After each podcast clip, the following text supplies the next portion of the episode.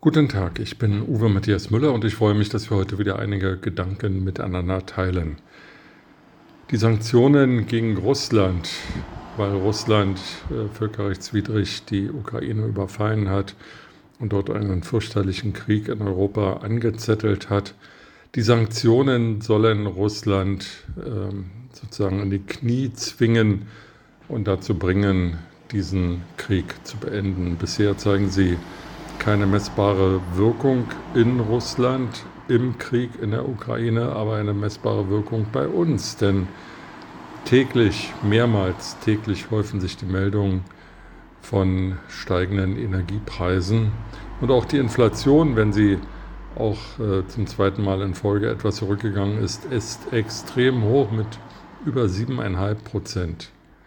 Und die Inflation trifft besonders diejenigen in unserem Land, die sowieso nicht viel haben, denn diejenigen, die nicht viel haben, leisten sich wenig Luxus. Sie sind auf existenzsichernde äh, Grundbedürfnisse finanziell eingeschränkt. Dazu gehört Essen, Trinken und Wohnen, nicht Luxusurlaub, keine Segelyacht und auch kein Luxusprotzauto. Nun gibt es äh, Überlegungen seitens der Bundesregierung, auf der einen Seite die gestiegenen Energiekosten auf alle umzulegen und auf der anderen Seite vor allem denen zu helfen, die heute in Hartz IV sind, dem künftigen Bürgergeld. Ich halte diese Maßnahme für völlig falsch, weil von der Inflation, von der Not in Deutschland viel mehr Menschen betroffen sind als die, die Hartz IV äh, beziehen. Es sind nämlich die im Mittelstand, die wenig Rücklagen haben und die tatsächlich jeden Monat von der Hand in den Mund leben. Dazu gehören viele Rentner, aber auch viele Alleinerziehende und auch junge Familien.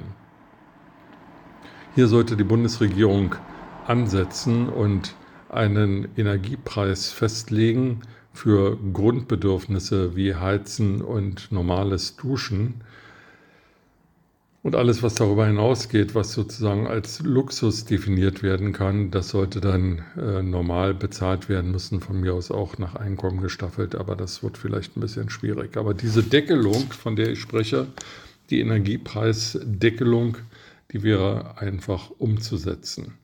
Und sie wäre auch äh, für die Stimmung im Land sicherlich gut, denn Frau Baerbock, die Bundesaußenministerin und frühere Grünen-Vorsitzende, sprach ja unlängst von Volksaufständen, wenn auch manchmal sprachlich es etwas schwierig ist, Annalena Baerbock zu folgen. Das Wort Volksaufstände ist doch klar und deutlich. Und es steht tatsächlich zu befürchten, dass unser Land vor einer inneren Zerreißprobe steht. Stellen Sie sich vor, im Herbst ähm, explodieren die Energiepreise, es kann nicht mehr warm sich gewaschen werden in vielen Familien. Ähm, ab dem 20. Äh, werden die Lebensmittel knapp.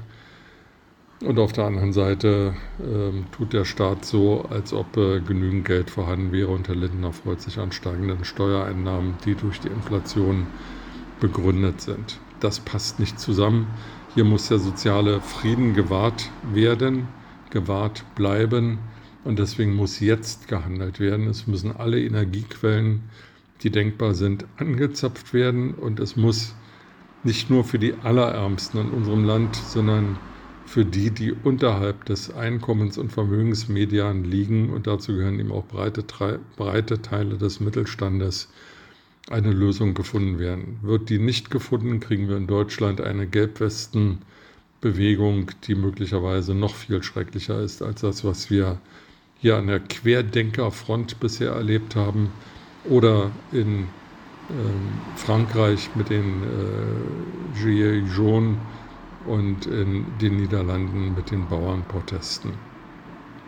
Ich hoffe, dass die Politik trotz der Sommerpause und äh, der Lethargie, die an den Tag gelegt wird, die Ohren offen hat und die Botschaft hört. Mit diesen Gedanken in den Tag wünsche ich Ihnen eine gute Zeit und freue mich, wenn wir uns bald wieder hören.